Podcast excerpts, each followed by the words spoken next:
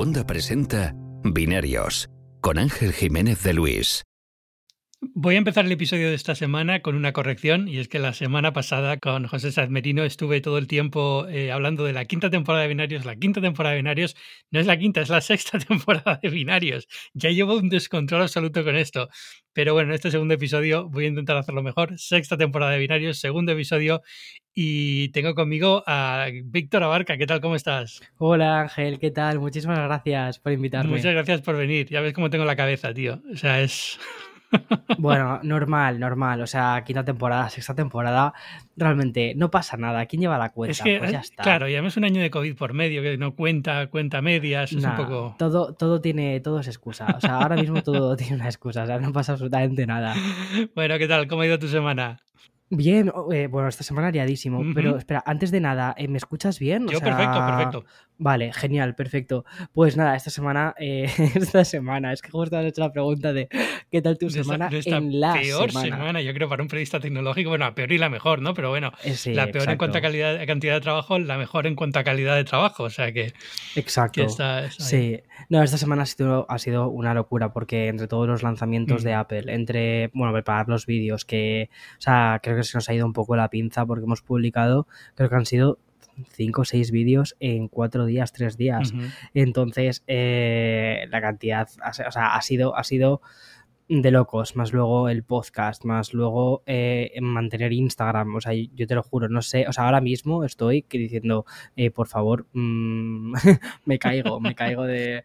Pero bueno, ya hemos terminado, ya es jueves, Sí. ya prácticamente hemos terminado, mañana va a ser para, al menos para mí va a ser un día mucho más relajado, porque es como lo necesito más jornadas de 6 de la mañana a 12 de la noche eh, No. intensas y mm, comer delante del ordenador, no puedo.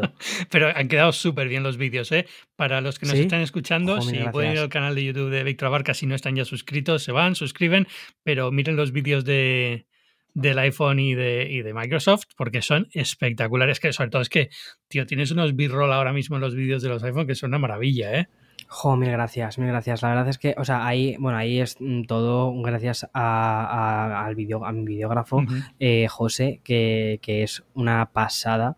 Eh, la verdad es que, o sea, o sea, es que no, no puedo. Ya ha llegado un momento en el que literalmente lo que publico, aunque está bajo mi nombre, me sabe hasta casi mal publicarlo bajo mi nombre porque ya hay más personas involucradas en el proceso que todos hemos estado trabajando a contrarreloj para poder sacar estos vídeos con esa calidad que no es nada habitual eh, en una plataforma como YouTube. O sea, ya, ya no de verdad, no hablo ni siquiera ya de mi trabajo. O sea, antes lo decía un amigo, digo, es que ya no hablo ni siquiera de mi trabajo, digo, lo, hablo de, de- del trabajo de- del resto del equipo. Digo, No, no, me es- parece que es una pasada lo de que, verdad que se, lo que se ha conseguido en muy poco que tiempo. se nota muchísimo es que es una maravilla y lo que tú dices es verdad al final es un tipo de vídeo que no estás acostumbrado a ver en YouTube que tiene una calidad que es, es más de lo que esperarías de un documental en una televisión una cosa así no es decir, la calidad esa de Hmm. de imagen, la el cuidado que has puesto en el vestuario, en los escenarios donde estás rodando, es genial.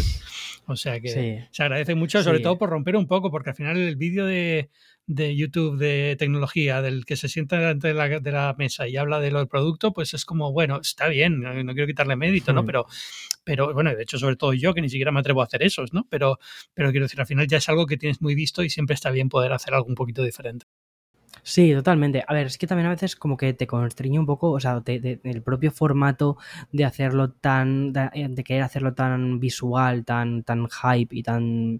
A veces, o sea, muchas veces tienes que dejar cosas fuera que, por ejemplo, si te sentases delante de una mesa y lo pudieses contar todo de una forma mucho más pausada, no lo dejarías fuera, ¿no? Mm. Eh, pero bueno, y también que, que al intentar o al meterle tanto, eh, tanta movida en el tema de producción, lo que quieres es que al final termine llegando al mayor público posible.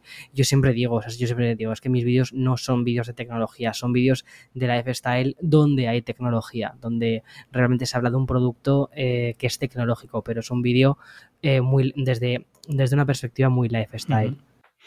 Pero bueno, muy bien. De todas formas, vamos a hablar un poquito de los iPhone y de los, del iPad mini, si quieres, muy Genial. poquito, porque también yo quiero dedicar más tiempo a Microsoft este programa.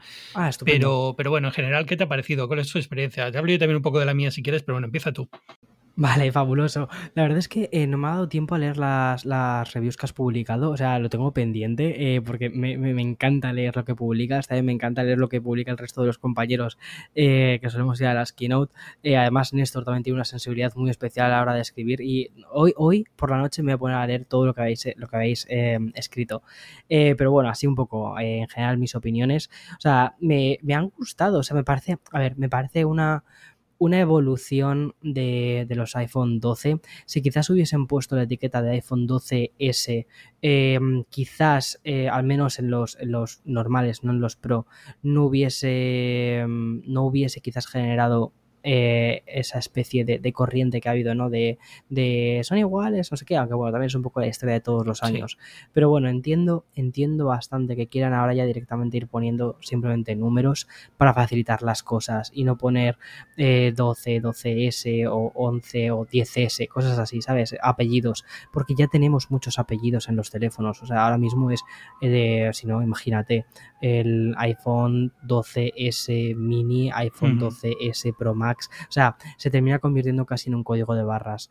Pero, pero bueno, los veo un poco quizás eh, con, continuistas, pero en el buen sentido. Han continuado las cosas que, hicieron bien los iPhone 12, pero han mejorado muchas aquellas que se quedaban eh, un poquito, bueno, o, o aquellas pegas que vimos en los iPhone 12. La batería, por ejemplo, fue una de ellas y este año me ha sorprendido muchísimo la batería. Estoy utilizando el iPhone eh, 13, 13 mini uh -huh. y me está gustando un montón, o sea, sí que está durando. Eh, y luego las cámaras de los iPhone 13 Pro me parece una pasada. Y me gusta que no haya diferencia este año entre el iPhone 13 Pro y el 13 Pro Max. Eso es algo que de verdad valoro. Sí, eso es lo mejor, ¿eh? porque yo el año pasado tuve que irme al Pro Max por la cámara mejor y este año me alegro muchísimo de tener un teléfono un poquito más pequeño. Me encantaría poder pasarme al mini, pero no, no puedo con él, es demasiado pequeño para mí. Cuando llegues a mi edad ya te darás cuenta de que cosas como la vista y tal empiezan a influir un poco en, la, en las decisiones. Nah, pero, pero no, pero están, está muy bien. Comparto contigo todo. Es decir, al final son, son teléfonos que eh, eh, Apple está un poco en ese problema de qué hacemos ahora. Es, es, difícil todos los años dar golpes en la mesa y sorprender con, con, un cambio absoluto de diseño. No lo va a hacer, ¿no? Al final tienes que ir jugando a este juego de un año un avance importante en diseño, otro año un avance más importante en cámaras interior, procesador y esas cosas, batería, y, y un poco ir alternando porque si no tampoco tiene, tiene mucho sentido. Yo de todas formas no creo, es decir, antes pasaba más. Antes yo creo que incluso cuando tenían este, esta idea del 4S, del 5S, de cuando ponían la S detrás del teléfono, eh, había mucha más queja de, bueno, es que es el mismo teléfono del ¿Sí? año pasado. Yo creo que eso, mm, aunque siga habiendo, yo personalmente noto que se ha rebajado un poco y sobre todo se ha acabado mucha tontería ah. que había en torno a todo eso, ¿no? Al final, pues es que lo puedes decir de cualquier compañía, ¿no? Al final, como sí, que exacto. tiene el, el, nuevo Xiaomi Mi 11 que no tuviera el Mi 10, mm. cosas así, ¿no? Al final eso. Sí, lo que pasa, no te, lo que pasa es que como a veces que a, a Apple se le pide o se le exige cosas que a otras compañías sí, muchas sí. veces no se les exige, sobre todo por parte de Internet, lo que es eh, Internet, digo en, en mayúsculas, ¿no? Eh, el Internet, eh, esa especie de masa, entonces es como que se le pide cosas que al resto de compañías no se le exigen. Y también yo creo que hay que pensar una cosa, que es que este es el año en el que nos hemos pasado en casa jugando a Pokémon en calzoncillos y haciendo eh, videollamadas. Sí. Y que una compañía, bueno, ya no solo, ya no solo Apple, también lo pienso de, de Microsoft con la cantidad de productos que han puesto ahí fuera fuera, que después hablaremos de ello. Eh, eh, estas dos compañías hayan eh, sacado tantísimo producto, hayan sacado, bueno, hayan sacado cosas, o sea, que hayan simplemente que hayan sacado productos, productos físicos, me parece me parece, pues, chico, para quitarse el sombrero. Sí, es, un, es, un, milagro, tío. Es que es, es alucinante mm. que puedan trabajar a este ritmo, tal y como han estado las cosas, cuando el resto de la población hemos estado trabajando como hemos podido. Exactamente. Haciendo la mitad de las cosas, porque por el tema remoto y esta gente se ha sacado un teléfono como si fuera cualquier otro año. De hecho, muchas por de las cosas que la gente se ha quejado al principio cuando lo anunciaron la semana pasada, yo he incluido, ¿eh? me, me, me considero entre los que estaba un poco equivocado con esto porque yo llegué con la idea de que los procesadores iban a ser como eh, la 15, no han hablado mucho de él, no lo han comparado con, con la 14, como que estaban como ocultando algo y luego es un año bastante normal, es decir, la 15 es un 10% más potente que la 14, que es más o menos lo que solían, a lo mejor era un poquito más antes, ¿no? Era un 20%, menos un 10%, pero bueno, quiero decir, no deja de ser un año muy normal en cuanto a procesador, en cuanto a aumento de procesador, no es para nada un año en el que se hayan eh, dormido en los laureles y los teléfonos no, sean más potentes, son, son mucho más potentes, está muy bien. Y y luego la sensación que me ha dado estas, esta semana que he estado jugando con ellos y probándolos así un poco todos, al final el que he probado sobre todo es el, 13 Pro, ¿vale? Que es un poco el que voy a decidirme hmm. yo para mí este año, ¿no? Sí, igual. Eh, porque, es, porque es el al final el que digo, voy, voy a hmm. sacarle todo el juego que pueda. Y, hmm y eh, estoy muy contento con casi todo, es decir, eh, con el vídeo cinemático, a pesar de que tiene fallos y es verdad que no, hmm. que, por ejemplo las gafas, tal, en tu vídeo por ejemplo de las gafas se notaba bastante, ¿no? Pero es verdad que tiene fallos, yo no creo que lo estén intentando ocultar ni nada de esto, es, una cosa muy experimental, pero es que el resultado es brutal, el resultado es muy bueno. Sí, Sí, totalmente. A ver, yo el tema del, del vídeo cinemático, esto, esto no, no, lo puse en la review porque ya me alargaba demasiado, pero eh, quizás tenía que haberlo comentado, sinceramente. eh, pero sí que me parece que, por ejemplo, están como, como en la primera generación de cuando hicieron el modo retrato. El modo retrato, cuando salió inicialmente, también tenía, por ejemplo, el error de las gafas. Y con el tiempo ha ido mejorando muchísimo el modo retrato hasta llegar a las locuras que vemos ahora que puedes hacer, cambiar incluso eh, la apertura, ¿no? Para poder hacer un retrato más intenso, menos intenso. O sea, cosas súper, súper locas que puedes hacer en fotografía con el modo retrato. Entonces me imagino que eh, esto lo iremos viendo con con el paso de los años, sobre todo eh, con el paso de las siguientes versiones y las mejoras en el procesador, sobre todo si es algo que la gente quiere. Pero ahora mismo tener un dispositivo móvil que crea un efecto de desenfoque que es no es perfecto, no es profesional, no lo vas a poder quizás utilizar en producciones profesionales tradicionalmente hablando como profesionales, porque realmente ¿qué es profesional? ¿Es subir un vídeo a YouTube? ¿Es dedicarte a TikTok profesional? Si esa es tu profesión, eh, pues entonces sí es profesional.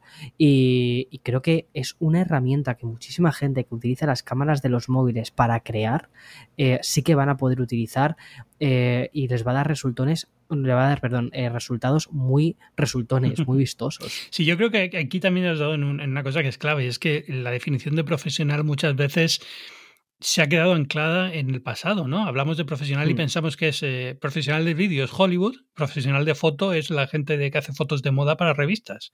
Y, y hmm. hoy en día es, es, una clase profesional muy diferente, ¿no? Es decir, eso existe, sigue existiendo.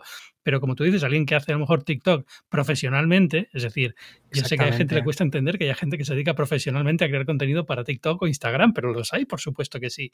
Y para y audiencias. Y, a lo mejor con un nivel de exigencia para el que esto del vídeo cinemático le viene perfecto, es que no necesita totalmente, más. Totalmente, totalmente. O sea, yo estaba pensando, por ejemplo, el otro día, eh, ves, o sea, me parece curiosísimo cómo ha cambiado el paradigma un poco en cuanto a lo que se considera profesionales, lo que se considera eh, influencers y nuevos medios. El otro día viendo la gala del Met, la cantidad de eh, influencers que fueron a la gala del Met, que iban con sus literalmente iban con sus iPhone y estaban grabando allí con, con, sus mm, iPhone y lo que estaban haciendo era al fin y al cabo crear contenido. Y dices, están utilizando es su dispositivo móvil no para llamar, sino para crear contenido, para crear el mismo contenido que quizás otro profesional, y no digo un profesional, sino otro profesional de una revista tradicional, estaría creando con una cámara eh, Hasselblad, por ejemplo. Y, ellos están ahí con un dispositivo móvil y probablemente la exposición, el número de personas a las que termine llegando ese contenido, si no es similar, eh, quizás puede ser incluso, incluso hasta más. Y tener herramientas eh, en un bolsillo que tienes que dar resultados vistosos y que puedes compartir en el, en el mismo momento, me parece una locura. Sí, aparte que hay un público ya, una audiencia que a lo mejor ya espera ese nivel de calidad y es lo que quiere, no, no está buscando, no sé, tengo la sensación de esa, que nos hemos quedado un poco anclados y la gente que protesta mucho contra esto, que al final son mm. los más los que más ruido hacen, ¿no? Eh, eh, están como en una visión muy de los 90, de lo que es un profesor, no sé si me entiendes, eh, no sé si los 90 o de los principios de los 2000, pero como la, que yo hubiera tenido, quiero decir, es, lo que pasa es que estoy como más pegado al, al mundo de Internet y veo muy, pegado a TikTok, todo se ha dicho, soy muy adicto a TikTok, y entonces ya como que lo, veo como eso, y es bueno, creo que entiendo cuando hablan de profesional, entiendo que no se refieren a la idea de profesional que teníamos antes. Pero me recuerda un poco el debate que hubo también en su momento con la gente que no consideraba a los fotógrafos de cámara digital profesionales. Y esto duró un tiempo, eh, a, principios de los 2000 o así, que, que realmente era una, no, teníamos redes sociales porque hubiera sido un caos, ¿no? Pero, pero también era un debate súper súper intenso, ¿no? De, pero es que los fotógrafos que usan cámaras digitales no se pueden considerar fotógrafos de verdad.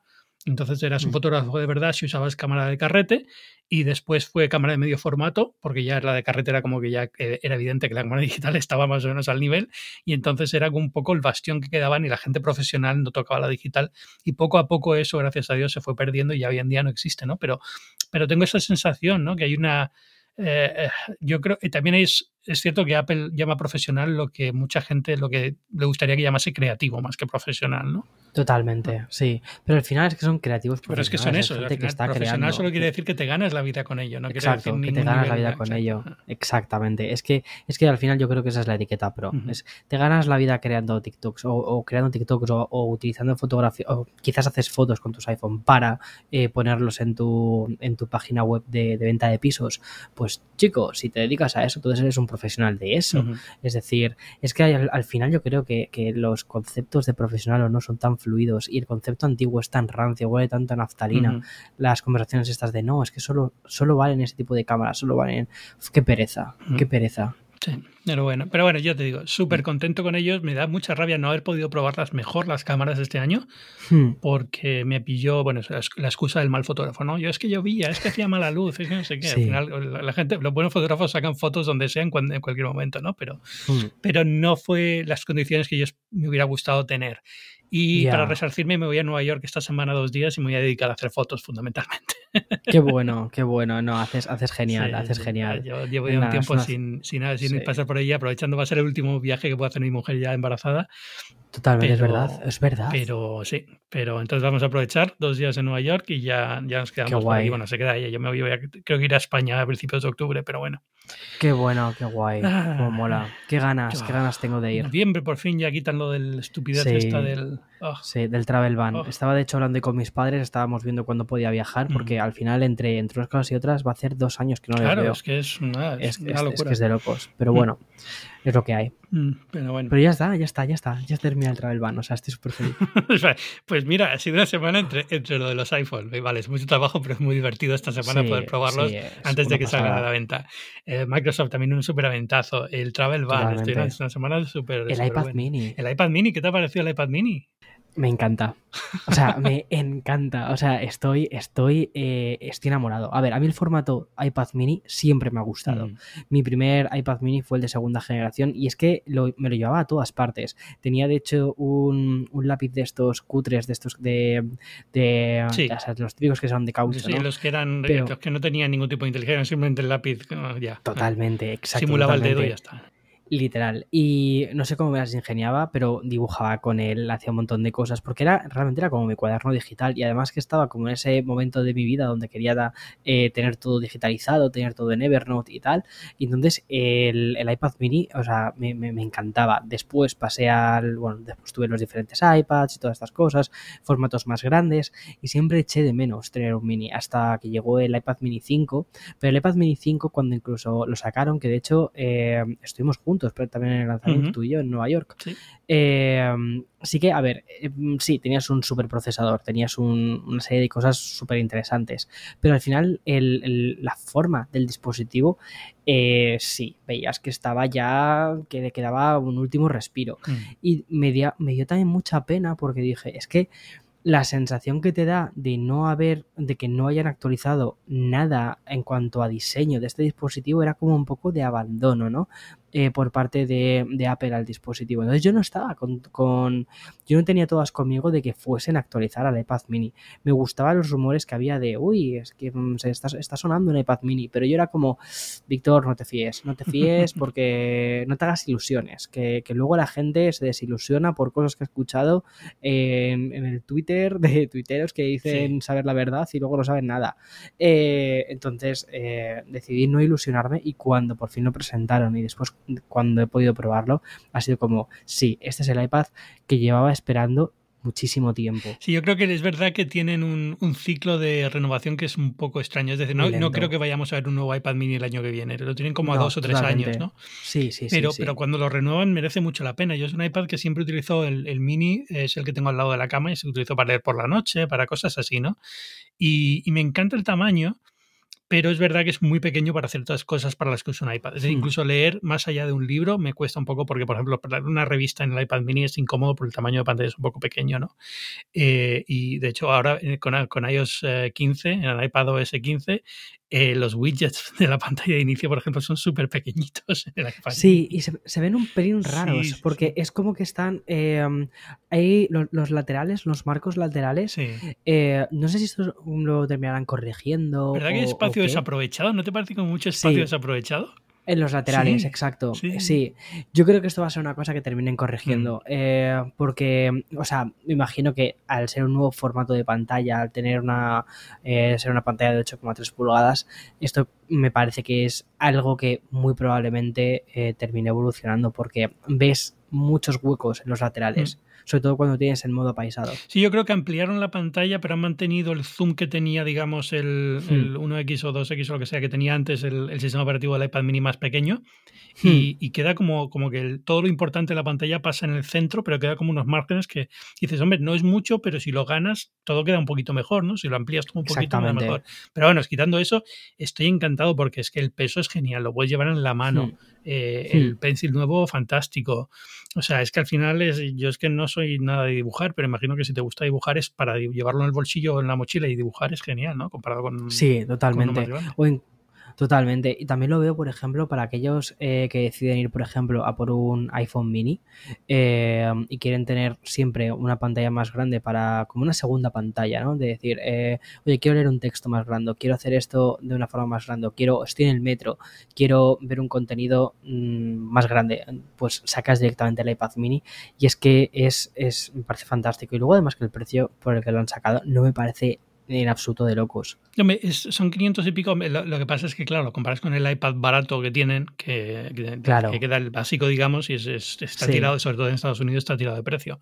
Sí, sí, sí, es que 300 dólares. Es que son 329, 300 si eres eh, estudiante, pero 329 y es un iPad bastante decente y tiene una pantalla. Hmm. Pero es verdad que la pantalla eh, no está laminada igual, tiene esos fallitos, pero bueno, fallitos, digamos, esas cosas de, de más barato pero, pero es una muy buena tableta, ¿no? Pero, pero el iPad mini yo creo es, es, es genial y, y, yo que soy muy de iPad Pro grande, al final tener una más pequeña me viene muy bien para estas cosas. Por ejemplo, por ejemplo, el iPad grande en la cama es muy pesado, lo tienes que sujetar con las dos manos, tiene mucha mm. luz, mucho brillo, entonces te deslumbra mucho. Este iPad más pequeñito, pues cuando lo pasen a, a, OLED o lo pasen a micro LED o lo que sea, pues será mejor todavía, ¿no? Pero, pero incluso así está muy bien. Sí, a mí me encanta, a mí me encanta. Al final lo termino utilizando como un cuaderno digital, ya sea para dibujar o para, para Notion, eh, que lo utilizo, o sea, todas las mañanas me preparo mi café, eh, dejo el iPad mini, eh, miro las notas de Notion, me preparo el podcast, de los guiones de, de Notion desde el iPad mini. O sea, no sé, sí que para mí sí que es una herramienta que voy a utilizar. El, iPad Pro, el de 12,9 pulgadas, que también lo tengo en casa, al final es, un iPad que efectivamente lo veo más como una pantalla de ordenador, como, como un portátil. Puedes tener un portátil, puedes tener un Mac o puedes tener el iPad Pro, pero el, iPad mini es como esa tercera pantalla, la que está entre el iPhone y el iPad Pro o Mac. O sea, yo estoy con todo lo que han presentado, a pesar de que me he quedado un poco rascado, primero por no poder probar todavía el Watch, y... Ah, sí, cierto. Sí.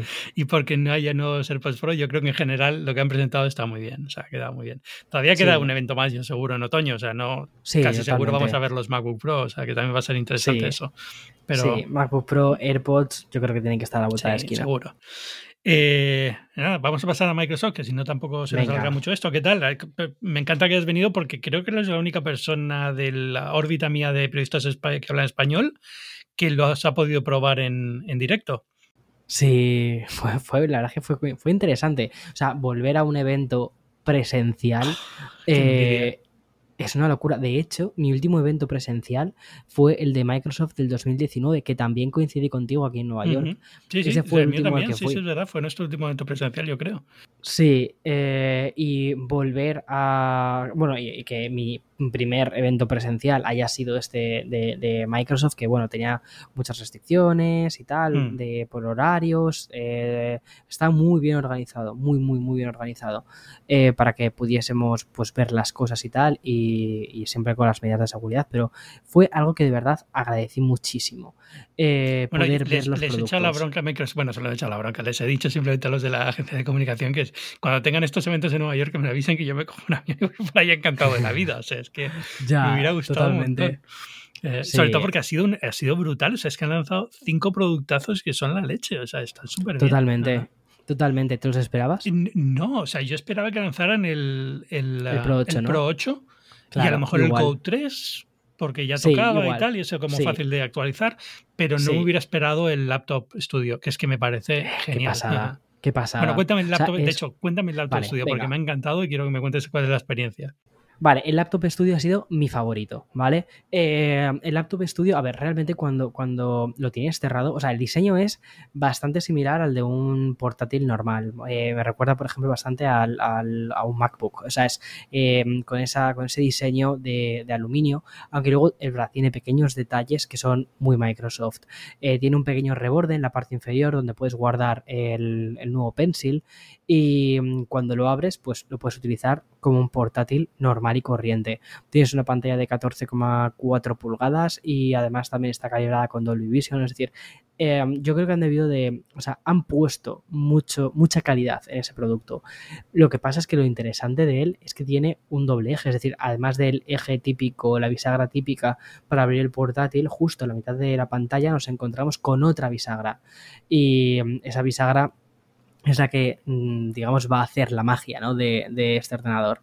Y tiene dos posiciones más. Como tienes la posición de portátil normal, una posición intermedia donde lo que haces es poner la pantalla colocada eh, eh, al nivel del trackpad, ocultando el teclado. Y digamos que eso al final lo que haces es como, bueno, pues para ver contenido.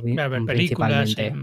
Exacto. Y luego puedes doblarlo completamente y utilizar la pantalla como si fuese una, tableta gráfica, pero con toda la potencia gráfica que tienes en, el, ordenador. Es decir, no es como por ejemplo el book, el book que me encantaba el concepto, lo que pasa que el book, ya sabes, que cuando lo separabas del teclado, en el teclado era donde tenías la potencia gráfica, era donde se encontraba la tarjeta gráfica.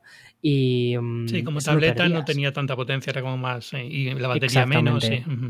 Exactamente. Luego a nivel de grosor no es, no es, o sea, es, es como un ordenador normal. O sea, sí, yo creo que, el diseño que le han dado puede hacer pensar que es más grueso de lo que es, porque tiene como ese doble grosor raro, porque tiene la parte de abajo con ventilación y demás, pero de grosor debe mm. ser un poquito más grande un portátil, pero no mucho más. No mucho eh, más. Sí, sí, que entiendo que está pensado para ser utilizado sobre una mesa, es decir, es muy pesado como para ponerlo como una tableta, más o menos, ¿no? O sobre las piernas y tal, pero no eh, es como para pues llevarlo en la, siempre en la mano. Pues no lo he cogido, no lo he cogido em, así con las dos manos. Eso es verdad, tenía, lo tenía que haber hecho no lo he cogido con las dos manos para ver si era mucho más pesado. La sensación no me, no, no sé, cuando lo moví y tal, no me dio que fuese más pesado que otro portátil, no lo sé. O sea, no es un, no es un MacBook Air, ¿vale? Como, como, como, referencia. No es un MacBook Air en cuanto a ligereza. Eh, lo veo como un ordenador Pro y de hecho lo venden como un ordenador hmm. Pro, lo venden como un ordenador que, que, que, que mm, tiene potencia. Y luego me ha gustado mucho que lo hayan acompañado con, el, con un nuevo Pencil, que el nuevo Pencil, de verdad, o sea, eso sí que tiene, esto sí que tienes que probarlo. Sí, sí, sí, tengo unas ganas. Me parece una locura. El tema áptico, mm. me parece una pasada. Es que lo, que el peor llevo de los pencil en tabletas suele ser eso, que la sensación que te da es como que estás deslizando un trozo de plástico por un cristal y no es hmm. lo mismo que estar dibujando en un cuaderno, ¿no? Y esto lo que hace, digamos, es que han creado un poco de resistencia con esto del, feedback háptico y cuando estás escribiendo te da como sensación de estar sobre una, un papel, ¿no? Exactamente, justo, justo, justo eso. ¿Y qué tal es? O sea, ¿realmente lo notas así como que estás en un papel o algo parecido? Es algo parecido, no es exactamente un folio, ¿vale? Porque yo creo que intentar replicar eso es, un poco difícil, pero sí que tienes como una ligera resistencia, eh, lo cual me llama mucho la atención. Y dependiendo de eh, cómo aprietes la punta del, lápiz, tienes más o menos resistencia, o sea que, mm, cambia bastante. O por, ejemplo, si lo inclinas, eh, también cambia la resistencia. O sea, eso sí que me pareció una pasada. El el hecho de que cambiase la resistencia dependiendo del grado de inclinación, o sea, me pareció decir, wow, ¿qué es esto? Mm. Entonces sí que me parece que, por ejemplo, para muchísima gente que se dedica a, a hacer diseño gráfico, eh, dibujos, eh, coloristas, digitales, van a alucinar con esto. Está súper bien. La verdad es que me sorprendió mucho. Esto me sorprendió muchísimo. El, el Pro Hmm. 8, al fin y al cabo, es lo que esperaba, ¿no? El Surface Pro Hmm. 8 es la actualización que necesitaban. Me parece Hmm. fantástico que hayan ido a un diseño un poquito más redondeado. Me parece muy bien que hayan puesto dos Thunderbolt. Eran cosas que le faltaban al, al Pro 7 y entonces se queda una tableta, yo creo que bastante, bastante chula. Sí, totalmente. A ver, yo creo que con el Pro 8 ha sido una actualización lógica porque lo que han hecho ha sido, ¿te acuerdas del, del Pro X, ¿no? Que, Sí. que vimos en 2019. Básicamente es un Pro X eh, actualizado, o sea, un chasis parecidísimo, eh, unas características parecidísimas, además el mismo, el mismo lápiz, eh, que es, bueno, es el nuevo lápiz, el lápiz 2 este, ¿no? Eh, el Slim 2, la, la cubierta, el teclado es el mismo que también puedes utilizar con el Pro X. O sea que creo que es una actualización que tenía que ir por ahí. O sea, porque ya los bordes tan grandes que tenían los Surface Pro 7 se veían como, como de otra época, ¿no? Eh, y, y les ha quedado muy bien, es un diseño muy bonito. O sea, Sí. es- han hecho un producto muy bonito. Sí, yo, yo creo que eso en todos. Es que han dado con una. Incluso en los vídeos de presentación que hicieron, en el evento, buenos, digamos, eh, virtual, es que tienen un lenguaje visual propio muy diferente al de Apple, pero también precioso y muy bien hecho, con un valor de producción brutal. Y se Sí. nota cuando le ponen cariño a estas cosas, porque es que ha Sí. quedado fantástico. No, no, no, lo han hecho, lo han hecho muy bien, lo han hecho muy bien. Yo creo que se nota, se nota que saben, son conscientes de que están sacando unos productos muy diferentes y han querido mostrarlos de una, de la mejor forma posible. Y, y eso, eso está muy bien, eso me ha parecido fantástico. De hecho, una cosa, perdona, volviendo al Surface eh, Studio, es que hay, hay pequeños detalles eh, que son súper curiosos cómo funcionan, porque durante en, en el, en el sitio nos enseñaron, por ejemplo, también un- algunos, algunos demos eh, de producto antes de, o sea, algunas betas ¿no? de ese producto. Y también nos enseñaron, por ejemplo, el producto sin pantalla, cómo se ve por dentro todo el tema del cableado. Es una preciosidad cómo, cómo está por dentro. Y luego, eh, una de las cosas que al tener elementos eh, mm, que se mueven, también los cables tienen que moverse. Y veías cómo habían pensado en, en- en los en, cómo hacer que los, los cables se moviesen dentro del dispositivo para que no se viesen afectados por la fricción y el uso del tiempo, es una pasada. No, yo creo que ahí a ni- a nivel de diseño industrial eh, llevan ya varios años que están eh, perfeccionando ideas que yo pensé que no iban a funcionar. Es decir, cuando yo vi la primera Hmm. bisagra del, del- Bueno, de hecho, hablamos del Surface Laptop, ¿no? Surface Laptop tiene esta bisagra que era como demasiado compleja tal, y poco a poco han ido perfeccionando y ya tienen unos niveles de ingeniería que son una barbaridad para esas cosas. Sí, ha, quedado, ha totalmente. quedado muy bien. Bueno, Surface Go 3, que bueno, esto al fin y al cabo es, digamos, lo que necesitaba, que era un poquito más de procesador, porque se quedaba muy corta de procesador. Sí, Y el otro gran producto que has podido tocar, que es el Duo el 2. Duo, el Duo 2. Sí, sí, además que, además que el Duo 1, aunque fuimos a la presentación, yo al menos No, no, no, lo pudimos no tocar. Es que no estaba, estaba detrás de una, de una vitrina, básicamente. Exacto, o sea, no lo pudimos tocar, entonces me quedé con las ganas. Y la primera vez que toqué el Duo 2, o sea, perdón, el Duo 1 fue en un Best Buy. Mm. eh, a los meses de haberlo presentado. Entonces fue como una especie de "Mm, sí, pero no. Entonces, el poder haber, o sea, el poder tocar ahora este Surface eh, Duo 2 el- en la presentación, pues, pues estuvo muy guay. A ver, la sensación que me dio es de un producto diferente. O sea, es, un mm, te diría teléfono. mm, no lo sé. Te diría casi. O sea, es casi una tableta a la que puedes. la- con la que puedes llamar. eh, con la que puedes pues, consumir contenido. Pero no te diría que es un teléfono. eh, por sí, porque te falta la inmediatez de poder hacer ciertas cosas que quieres hacer con un teléfono, responder un WhatsApp rápidamente sin tener que abrirlo completamente, responder una llamada rápidamente, a menos que tengas los auriculares puestos, ¿no? Que entonces ahí sí que puedes con todos los comandos que tienes. Pero, pero es como que quizás en cuanto a teléfono lo veo un poco eh, extraño, eh, pero como tableta con capacidades de teléfono y que además es plegable, me parece una completa pasada. Y además que han hecho una cosa muy curiosa, porque los bordes interiores, bueno, al final son, son dos pantallas, ¿no? Eh, son dos pantallas que están separados por dos bisagras eh, y la, separación entre pantalla y pantalla es visible. Lo que pasa es que las, las dos pantallas en la parte interior tienen un aspecto eh, cóncavo, sí, cóncavo, no, convexo, convexo hacia afuera, es curvo, es una pantalla curva eh, con los bordes curvos. Entonces sí que da una sensación como de fluidez. Sobre todo cuando lo miras desde un lateral, parece, da una sensación que parece como si estuviesen unidas, pero no lo están. Mm. Y, cuando está cerrado lo pueden usar el borde ese que queda por la parte de afuera para las notificaciones, que también me pareció súper inteligente. Exacto. Mm. Sí, eso me pareció súper chulo, la verdad. Eh, por ejemplo, puedes recibir una llamada, puedes ver, quién te ha llamado, mm. puedes ver los, eh, el número de SMS que tienes, o sea, cosas curiosas. es, un, es, un, dispositivo muy interesante. Pero es muy experimental, eso tienes razón. Es, un poco extraño, ¿no? y sobre todo por el precio, porque son 1.500 dólares, 1.500 euros al final. Y, y son precios por los que, digamos que si lo que quieres es esta idea de un teléfono que se hace más grande, pues tienes los Galaxy de el Galaxy Fold, De, Samsung, por ejemplo, ¿no? Hmm. Entonces al final es, es, como no está en esa liga, es otra cosa diferente, ¿no? Hmm. Le han puesto cámaras mejores, que también lo necesitaba un poco. Sí, sí, sí. Pero, pero tengo la sensación esa, como que queda un poco como. Es, es curioso, yo creo que están avanzando en algo que puede darles algún, algún fruto más adelante, pero es un producto muy, muy nicho, muy para un tipo de público muy particular, yo creo. Sí.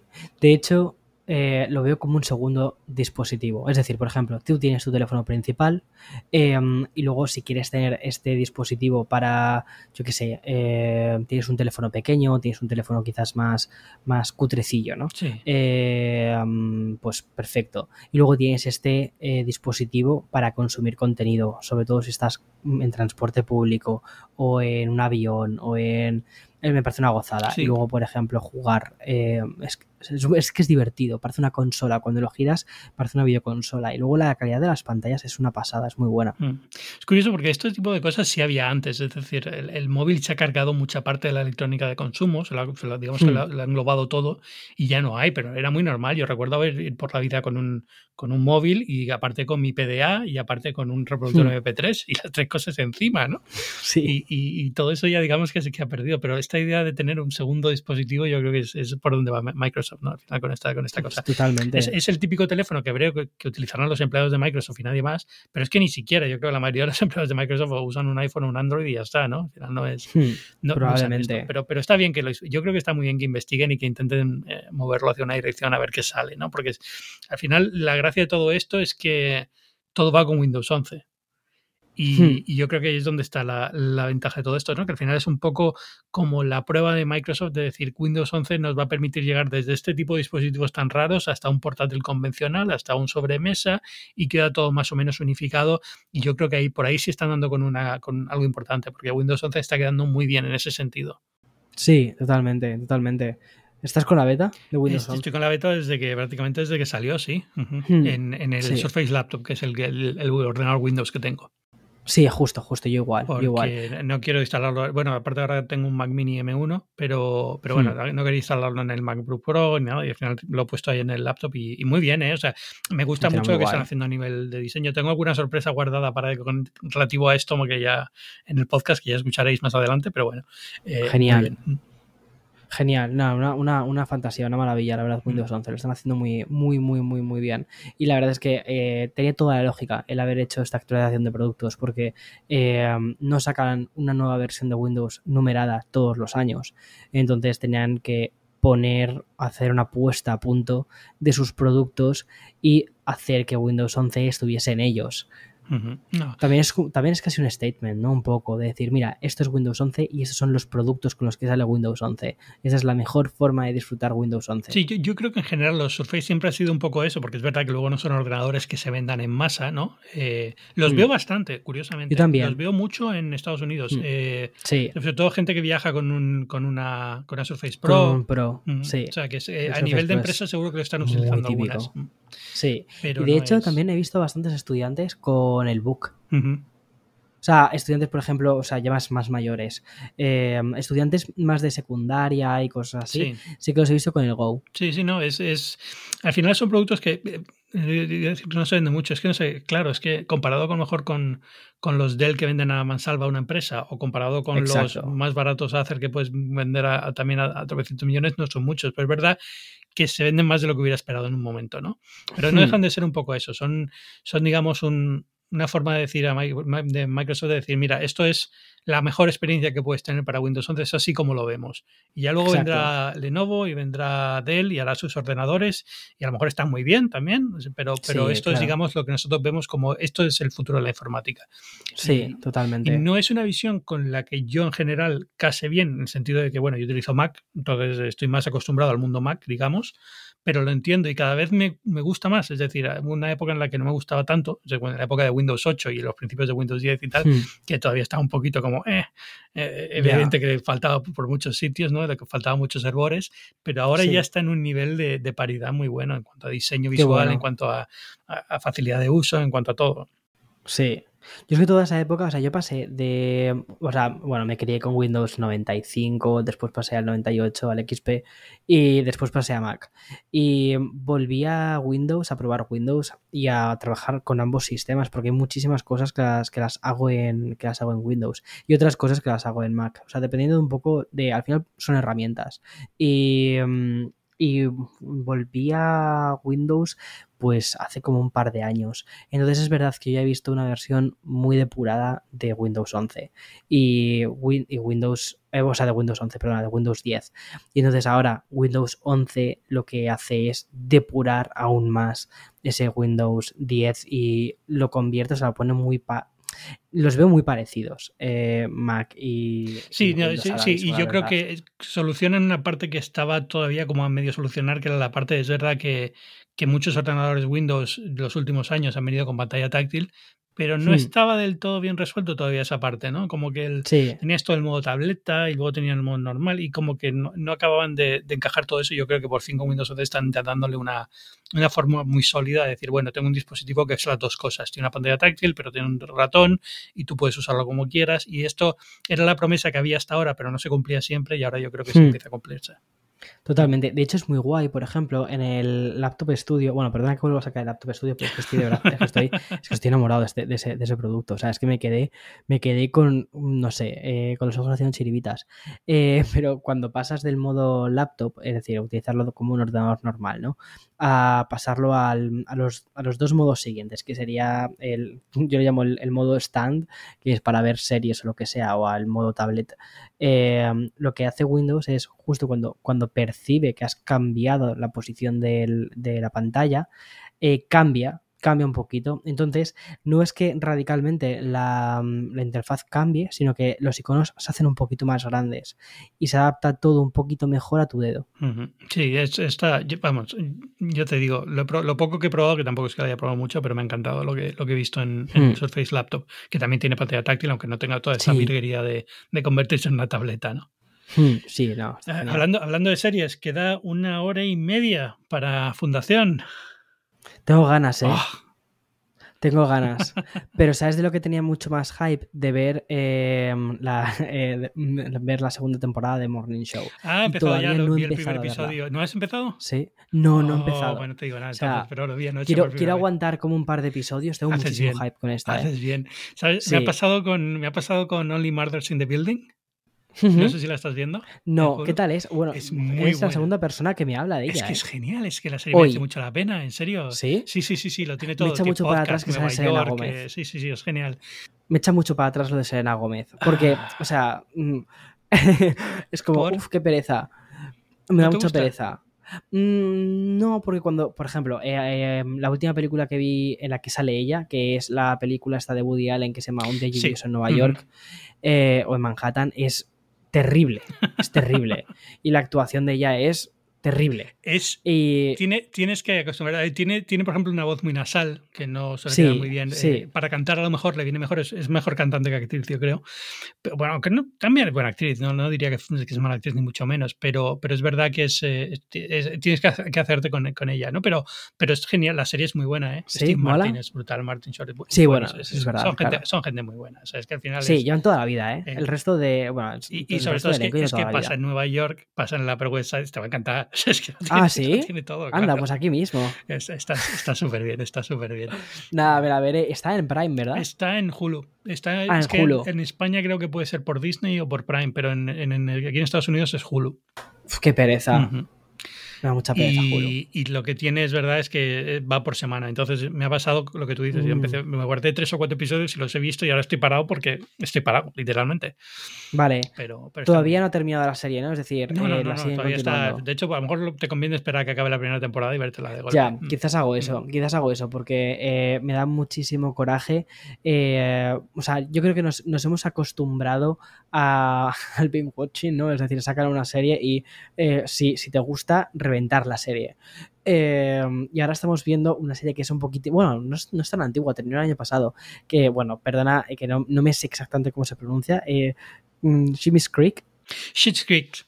Schitt's Es Creek, Schitt's tan Creek. buena esa serie. Es muy buena. O sea, Prepárate. no porque- esperaba... Pero ¿por dónde no vas? ¿Todavía esperaba esta fue la nada. primera, la primera... No, no, no, no, que va, que va, que va. Empezamos a ver la primera y nos quedamos en el capítulo 3. Y de hecho, Eloy y yo dijimos, eh, no vamos a continuar eh, viendo esto porque esto no nos gustaba, ¿no? Y mm, también unos amigos nos dijeron, tenéis que ver esta Es que- serie, tal. Y dije, "Uf, qué pereza, ya la hemos empezado a ver, no sé qué, tal, no nos gustó. Y nos dijeron, saltaos la primera eh, temporada, id a la segunda temporada. Eh, mira, una bendición, ¿eh? Es que es genial. Nos ha Sí, sí, encantado, sí, ¿no? o sea, Y- nos está encantando. y Vamos por la cuarta. Todavía es por la cuarta, ¿vale? ¿No, son seis o cinco o seis? Son seis, son seis, son To- seis, Todavía queda, todavía dos. Pero es que es, es tan buena toda la serie. Es que es genial. Es, genial, me da mucho, me da mucha pena, no quiero que se termine. Es como, ya, ya, ese es un "Ah, poco el solo-". problema de estas series cuando las descubres, que sabes que se acaban porque ya tienes el último episodio, sabes cuando llega Exacto. y te da mucha pena, pero es que es, muy buena serie.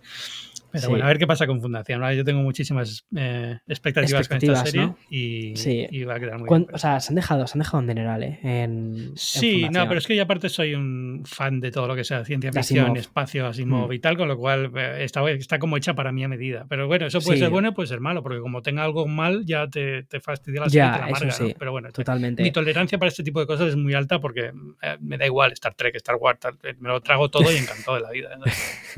Para hablar de la fundación tienes que invitar a Pedro. lleva, Porque- lleva todo el día en Twitter.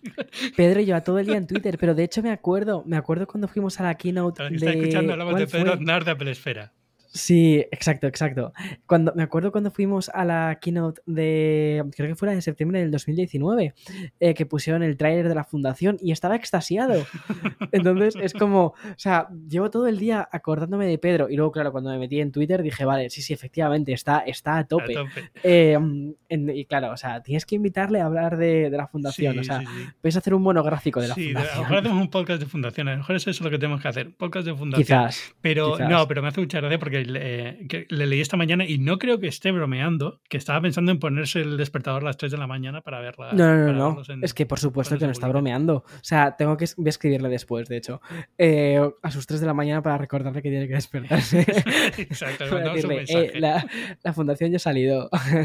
Espero que estés ahí cumpliendo con lo que escribiste en Twitter. Eh, pero vamos, le veo, le veo completamente capaz. Lleva mucho tiempo esperando la serie. Bueno, llevamos todos mucho tiempo esperando. Es que de hecho la fundación, recuerdo que antes de mm, que Apple TV fuese presentada, ya se sabía que la, o sea, se rumoreaba muchísimo que la fundación iba a estar en Apple TV. Y, eh, o sea, que, lleva esta serie mm, fraguándose desde hace un mogollón de años.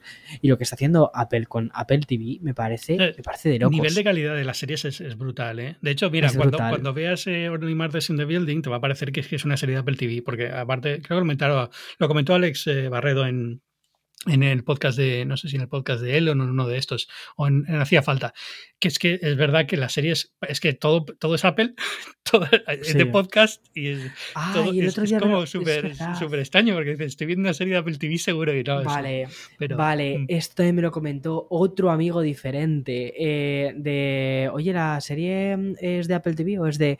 Y cuando me lo comentaron, eh, no sé, lo, lo único que se me ocurrió fue, oye, quizás fue una serie que fue... eh, Rechazada fue por... claro, Mm, exacto, fue propuesta. Pues sería, para Apple habría TV. sido un- una metida de pata muy grande, ¿eh? porque está muy bien. Pero bueno, en general, lo que tú decías, no es sé. verdad que las series de Apple TV están.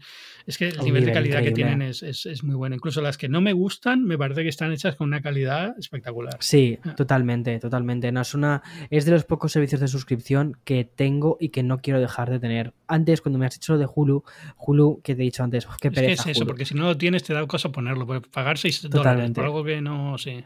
Claro, Hulu lo tenemos eh, porque, bueno, te- eh, con, con Verizon aquí te regalan Hulu. Eh, lo que pasa es que te regalan la versión Con de- anuncios. con anuncios. Es la y que es tengo la yo, pereza que me da. Yo es ¿Sí? que la que tengo yo. Pero, es verdad que te toca las narices porque son Es que es, los mismos, los mismos anuncios siempre, porque como no tienen un catálogo muy grande, siempre te ponen Exacto. los mismos y son dos anuncios al principio del episodio y luego otros dos en medio y luego otros dos al final y es como...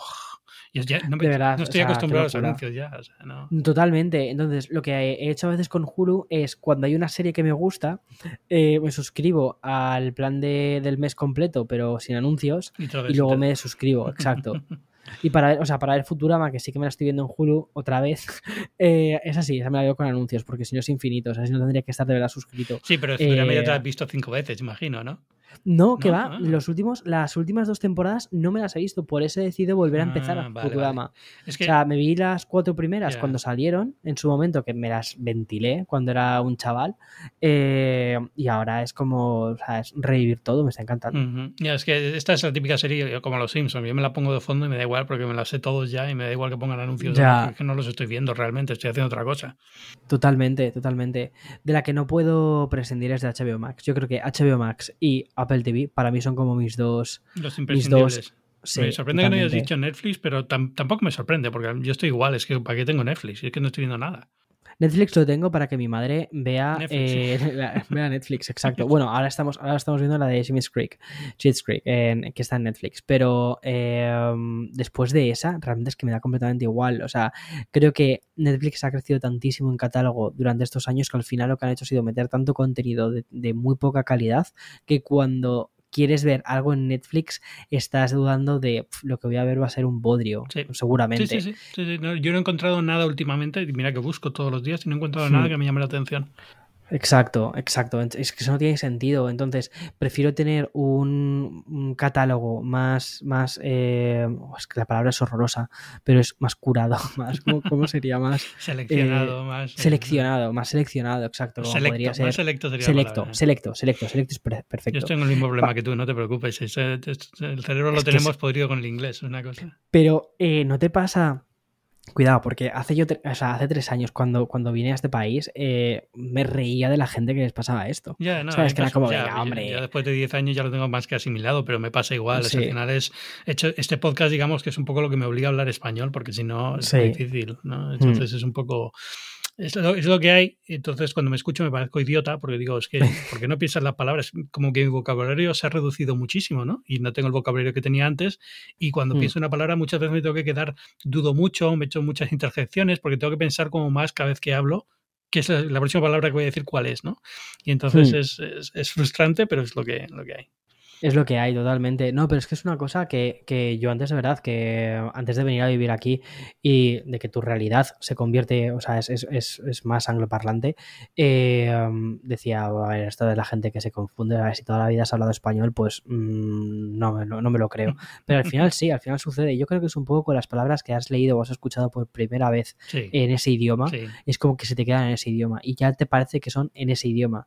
Y luego cuando las quieres eh, añadir a, a una conversación en español, español te sale en inglés o te sale una, una cosa extraña. Sí, es, es muy complicado. Y también te, te habrá pasado lo de los números, ¿no? Que no puedes pensar en números en inglés, sino en español casi siempre. Totalmente, totalmente. Bueno, y los, los, eh, los 150,000, que me hago unos líos brutales, que eso es absurdo, pero me hago unos líos brutales eh, con eso porque es como, uy, espera, que estas cosas se parecen muchísimo.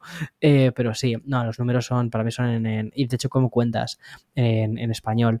Cuando vas a un restaurante y te ves al camarero contando, ¿cómo cuenta? ¿Cómo te das rápidamente cuenta? ¿Cómo, ¿Cómo sabes si es hispanohablante o no rápidamente? Sí. la forma en la que cuenta, como empieza a contar en español, ya sabes que esa persona es hispanohablante. sí, sí.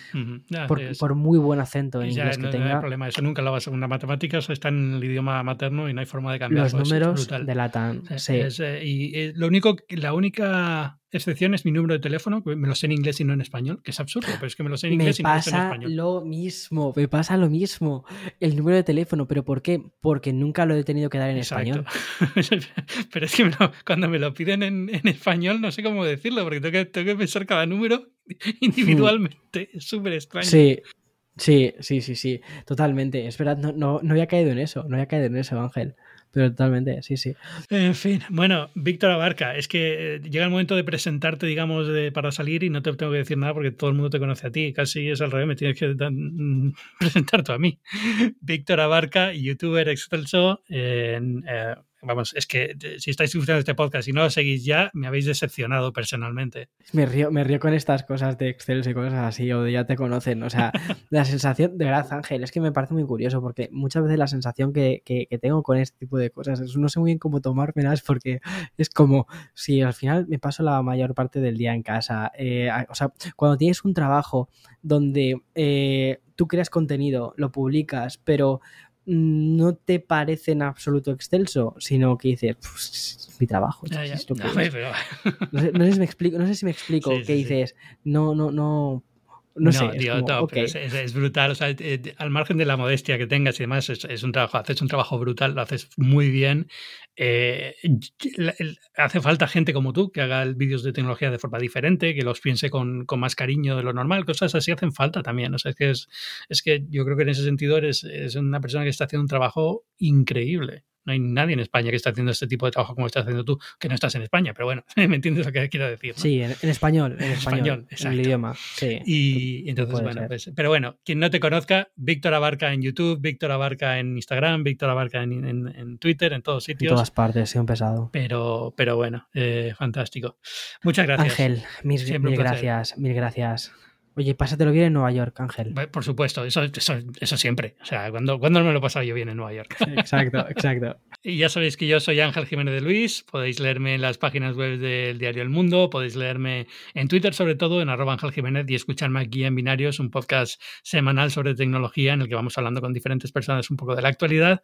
Y nada, nos escuchamos la semana que viene. Muchas gracias. Chao.